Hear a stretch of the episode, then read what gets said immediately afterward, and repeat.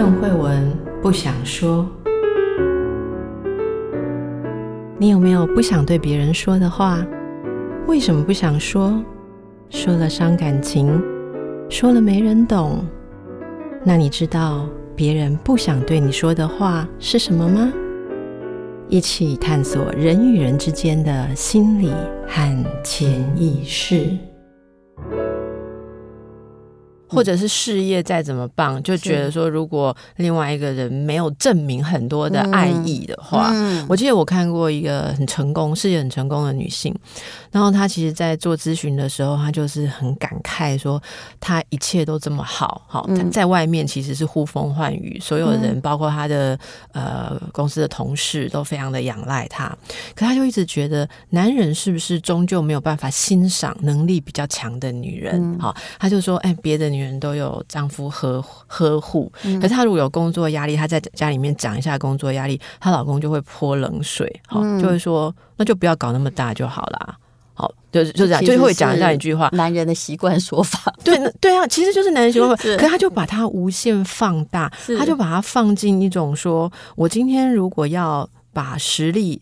握在自己的手里，那我就得不到男人的爱。他在心里面就已经预设这两个事情是矛盾的。他把这个那个是这他自己在跟那个传统的框架哈，那个拿来跟自己打架了。对，那这就好像唐吉诃德把风车幻想成敌人打架，我的功力没赢啊。嗯嗯，对对不对啊？我成功就没有人爱，只是女性自设天花板呢。对不对？对啊，因为她想象的爱，你知道吗，姐姐？她想象的爱是那种小女人被爱的模式，所以她希望说，比方她生日的时候，她老公要记得，然后要送她一个礼物。问题是她老公能够送她的礼物，她就不会有 feel。她想象的爱就是《甄嬛传》里头哈，她要得到皇帝宠爱的那个爱。对，呃可是你知道吗？皇帝看她，你敢去假多加大家这么勇勇武。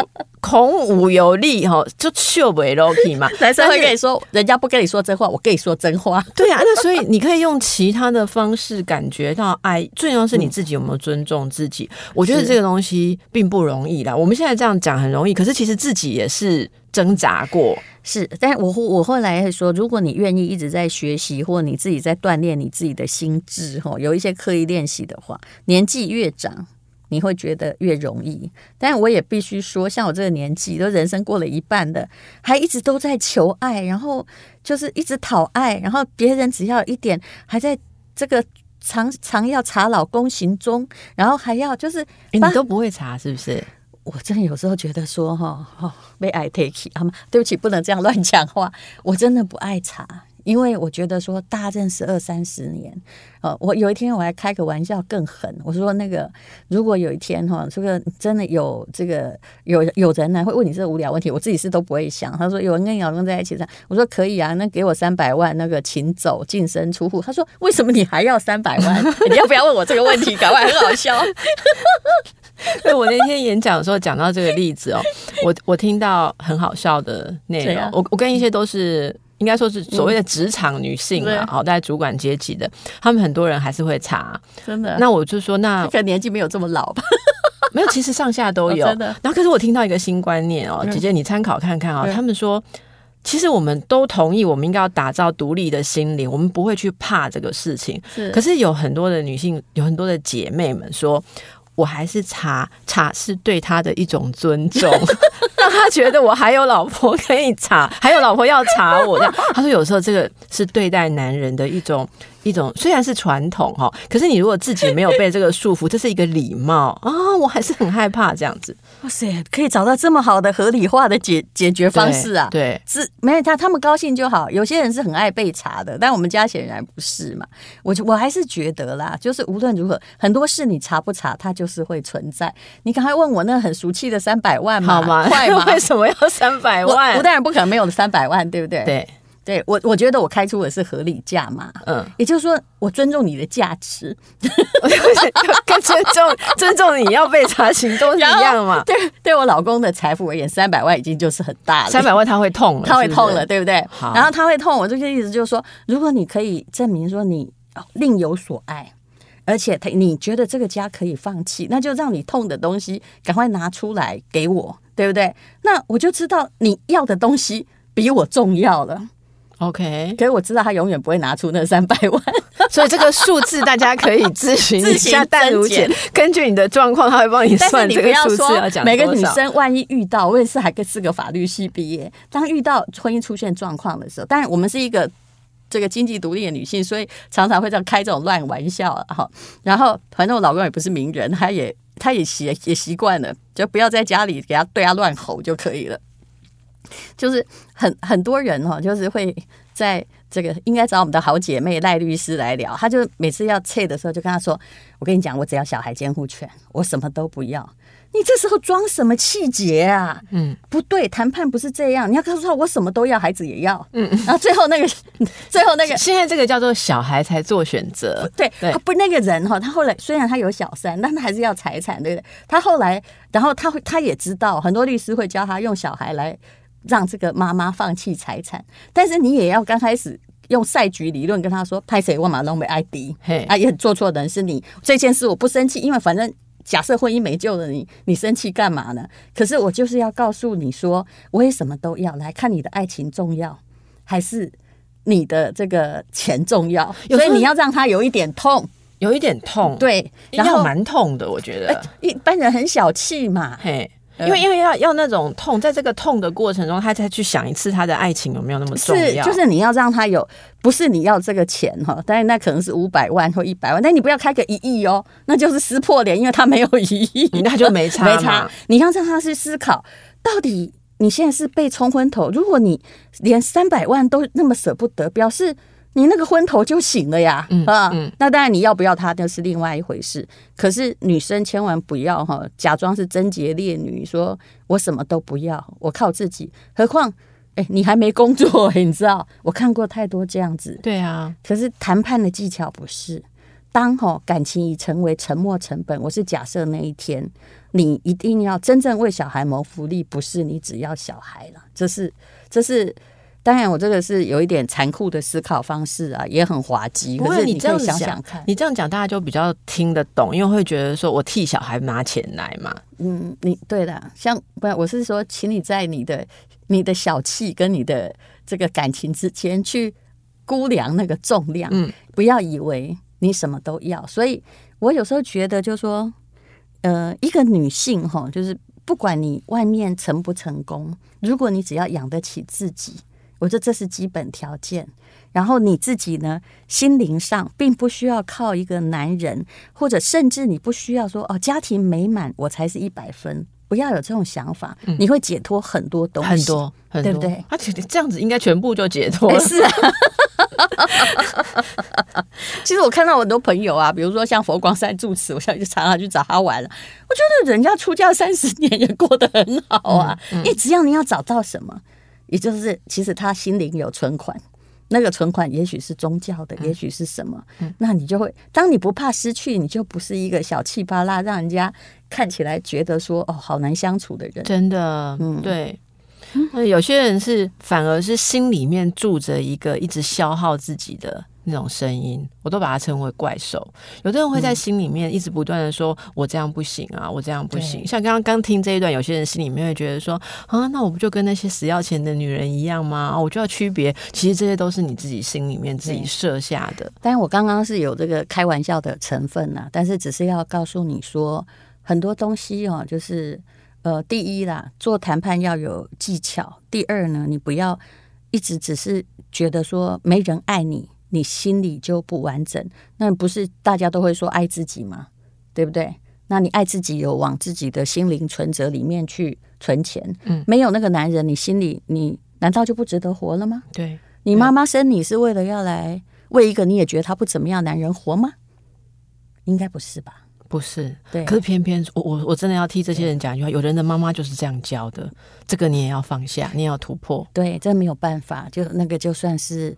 嗯、呃，我不讲先天送给你的枷锁，你一定要慢慢解开。毕竟你的时代跟你娘的时代呢，真心是不一样的，真心是不一样的。嗯、你知道我我我从小长生长的时候，家里面没有父亲在嘛，哈、嗯，我我母亲非常的万能，嗯、可是哦，我们很怕家里的电灯泡坏掉，嗯、要换电灯泡的时候，我妈她就在。拿一个椅子嘛，哈、嗯，然后先站到椅子，再站到餐桌嘛，哈、嗯，然后再站下去，噼里啪啦就换嘛，哈、嗯，他明明就换的很好，可他一边换，他就会说家里没男人，家里没有男人，一个电灯泡，我就一个女人要起来换，嗯、然后他他他什么事都做得很好，我妈可以拆机器，但是他一直都在。对，他就看见自己的欠缺，卡着一个遗憾，嗯，然后他就会跟我们很年轻的时候就跟我们讲说，一定以后一定要找一个会在身边一辈子的男人，嗯，你知道吗？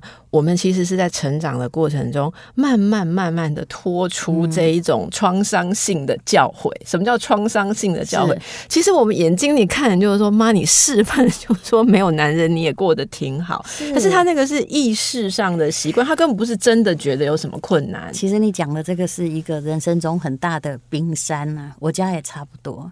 其实用我的，其实我爸爸还挺会赚钱，也很顾家。嗯，但也许我爸爸也以前也有一些小小的 love affair，我不知道，因为我不想知道。可是我妈妈她就会一直在，她看见的全是我父亲的缺点。嗯，也就是说，我爸爸以前是个补教名师嘛，然后呃，就在我们乡下，我们算是还 OK 的啦啊。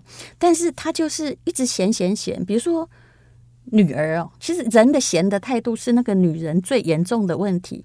他的 reflection 对这个世界就是差，什么都负评。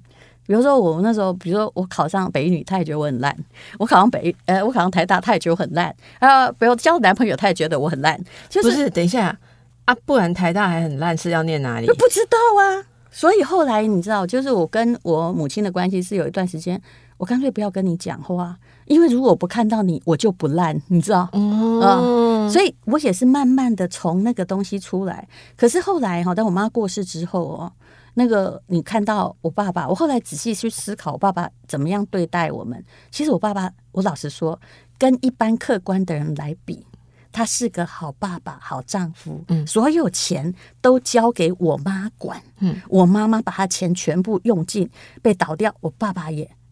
没有讲话，一句话都没有讲。对，但我爸爸不是一个很厉害丈夫，也就是说，换电灯泡可能他也不会，他就是妈，你听到了，有男人也不会换电灯泡的。然后，然后连煮水也不会。那这些当然是有我祖母跟我妈就来负担，但是我妈妈一直会攻击他的弱点，她没有去想他的好处。所以我后来发现，就是说。我们任何东西都是因为我们心里的缺角所造成。其实我妈的人生很好，她的孩子没怎么念书，也没补习，都是北一女、建中、台大，可是她没有对我们满意过。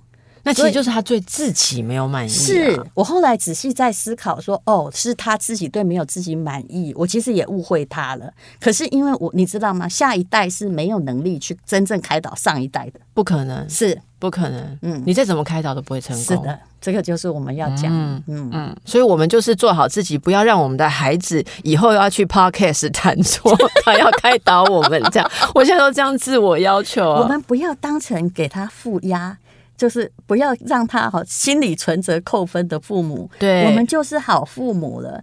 至于一个人优不优秀，跟他以后有没有成就，还有他富不富足，那一切都靠不了父母，全部要靠他自己呀、啊。有了，你刚刚讲了好难的理论呢、欸啊？怎样？你刚刚讲了温尼考特的理论，你讲的英国的精神分析师温尼考特的理论，叫做“够好的母亲”，他、嗯、叫 “good enough mother”，、嗯、就是说你不要对他产生伤害。内心的挫折够好的就可以，你不要想要做完美。因为我想做完美的母亲，你就是很糟。是的，没错，我完全同意。但是，亲爱的，我讲的是亚当·史密斯的《国富论》，结果都是偷的嘛，更伟大。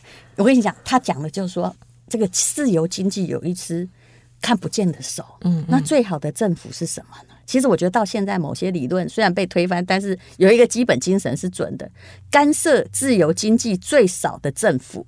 就是一个好政府。哦，你其实是可以从经济学的状况看到人生的道理，人生的道理。这跟温尼考特的心理学跟亚当史密斯的《国富论》是不是赶快的道理？国富论可以赢，因为你这个连政治经济都可以管到。民主，哎，对对，好好，OK，这一局判《国富论》赢。